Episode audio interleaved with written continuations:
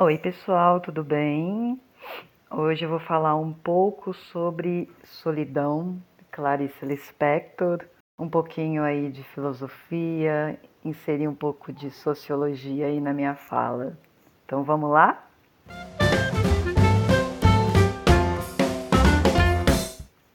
Bom, em mais um dia típico de pandemia, eu totalmente sedenta por interações, após mais um longo dia de trabalho, em que a minha volta para casa é sair da sala e para o quarto. Então, nessa tentativa aí de mudança de ambiente, eu me pego procurando um curso, um evento, alguma coisa diferente do que eu tenho feito durante o dia.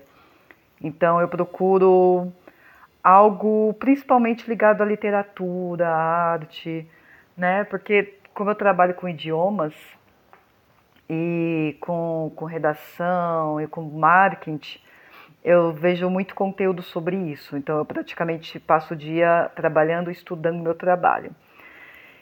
E aí eu fico pensando, né, um entre parênteses aqui, a impressão minha, as pessoas estão trabalhando mais, principalmente essas que estão em home office. Então, deixo aí para vocês um, uma perguntinha para reflexão.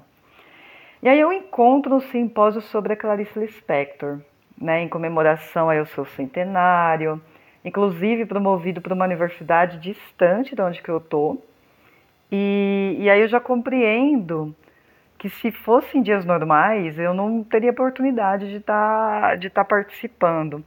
Então eu encaro essa situação, vejo, eu vejo essa situação com um copo meio cheio porque não, não conseguiria. A faculdade é, na, é em São Carlos, então na UFSCar, e não teria como estar tá participando dessa, dessas mesas. Tá, então, é, então, eis que uma das mesas, né, um professor apresenta uma análise de água viva. E aí o trecho lido foi o seguinte, vou ler para vocês. E eis que sinto que em breve nos separaremos. Minha verdade, espantada, é que eu sempre estive só de ti e não sabia. Agora sei, sou só. Eu e minha liberdade que não sei usar. Grande responsabilidade da solidão. Quem não é perdido não conhece a liberdade e não a ama. Quanto a mim, assumo a minha solidão, que às vezes se, esta, se extasia como diante de fogos de artifício.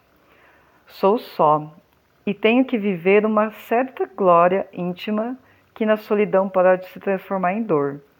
E a dor, silêncio. Guardo seu nome em segredo. Preciso de segredos para viver. Bem profundo, né? Clarice, amo. Então, após essa leitura, eu me coloquei a refletir sobre, sobre primeiramente, a sincronicidade do momento, né?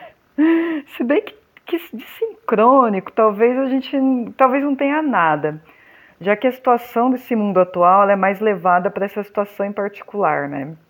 Resumindo, então, existem aí algumas pessoas aglomerando sem necessidade e tem pessoas com medo que estão isoladas. E aí eu me considero nessa segunda opção, né? Porém, é uma opção sem escolha, já que a solidão ela veio morar comigo por uns tempos sem eu chamá-la. Então hoje, né, o tema desse podcast é esse podcast só fazendo um, um resumo muito rapidamente, 20 mais 10. Então é onde eu relato aqui as minhas experiências é, dos meus 30 e poucos anos. São experiências particulares e ao mesmo tempo é, experiências partilhadas aí num contexto, num contexto geral. É aquela questão, né? A gente não pode generalizar. Então tem pessoas que entram na faculdade aos 18, tem pessoas que entram na faculdade aos 30. Então é a, a minha visão particular e, e o que eu passo e o que eu venho passando nos meus 30 anos. E o tema de hoje é justamente esse: é solidão, mais pandemia, mais morar sozinha. Então, essa é uma realidade de muitas pessoas de 30 anos, que é ir morar só. Então, hoje eu vou relatar um pouco de, de todas essas reflexões que eu tenho feito, que eu venho fazendo em relação aos meus momentos de solidão. Então, é, para mim, veio tudo de uma vez. Então, veio Cidade Nova, no momento que estourou a pandemia, morando sozinha, home office. Então, em meio a tantos surtos, né, em momentos de solidão, onde parece às vezes que essa solidão ela se materializa e ela desenvolveu uma mão, sabe, e me aperta o peito, me coloca contra a parede, me sufoca. Eu observo esse trecho de Água Viva e eu começo a refletir sobre o indivíduo. Claro, né, quando a, quando a solidão ela afrouxa um pouco a mão, me deixa respirar, né? Então, aí eu penso um pouco sobre isso. Eu confesso, é, eu não moraria com outras pessoas hoje em dia. Assim como a Clarice fala que a solidão traz liberdade, em que ela não sabe usar, eu penso que também não sei. Ou algumas vezes sim, outras não. Às vezes eu sei usar a liberdade trazida pela solidão, e são as vezes que eu me identifico como um ser individual. Por exemplo, é isso que eu que eu estava refletindo lendo esse texto. Na solidão no dia a dia, no momento quando eu faço coisas na qual não tem influência nenhuma de outras pessoas, são nesses momentos de solidão que me vejo por inteira, completa. Sartre, ele entendia a liberdade como uma condição na formação do homem, ou seja, pela liberdade que o homem se forma. Então, logo, é na solidão que eu me vejo eu, o eu maiúsculo. A Clarice, ela fala então no trecho que quem não é perdido não conhece a liberdade e não a ama. Então, talvez se encontrar seja justamente se perder, mas não de si, mas um pouco dos outros. Eu já morei com outras pessoas, e cada pessoa na qual eu morei, eu era uma pessoa diferente. Então, por exemplo, eu já morei com uma amiga e a minha rotina era totalmente diferente, desde o momento do acordar, o momento e a hora de tomar café, o ir até a cozinha, o ir até o banheiro, a hora e como eu lavava a roupa e a sensação de estar fazendo as coisas erradas. E eu já morei com uma parceira e foi diferente de morar com a minha amiga. Eu também era outra. Eu era outra pessoa, mais leve, inclusive. E a rotina mudou também. A questão é que eu não fui influenciável. Elas mudaram também, suas rotinas não eram as mesmas de quando estávamos sozinhas, assim como a minha também não era. Então existia uma espécie de terceiro, o eu, o outro e nós. Então hoje eu reflito muito sobre essas questões simples do cotidiano mesmo. Por exemplo, o fato de eu não comer mais batata doce de manhã é porque eu tenho preguiça de cozinhar ou comia por causa da minha ex-parceira que ela comia? Ela continua comendo, não estando comigo? Ou era nós, era uma coisa nossa? Eu deixo a roupa agora no varal por dois dias, às vezes três. Mas por quê? Porque eu estou num estado meio depressivo, porque eu estou ocupada trabalhando bastante, ou porque que é uma situação mais afrouxada, sabe? Já que quando eu morava com a minha amiga, o varal era menor e eu precisava tirar as minhas roupas para ela colocar as dela. Então, quem que sou eu?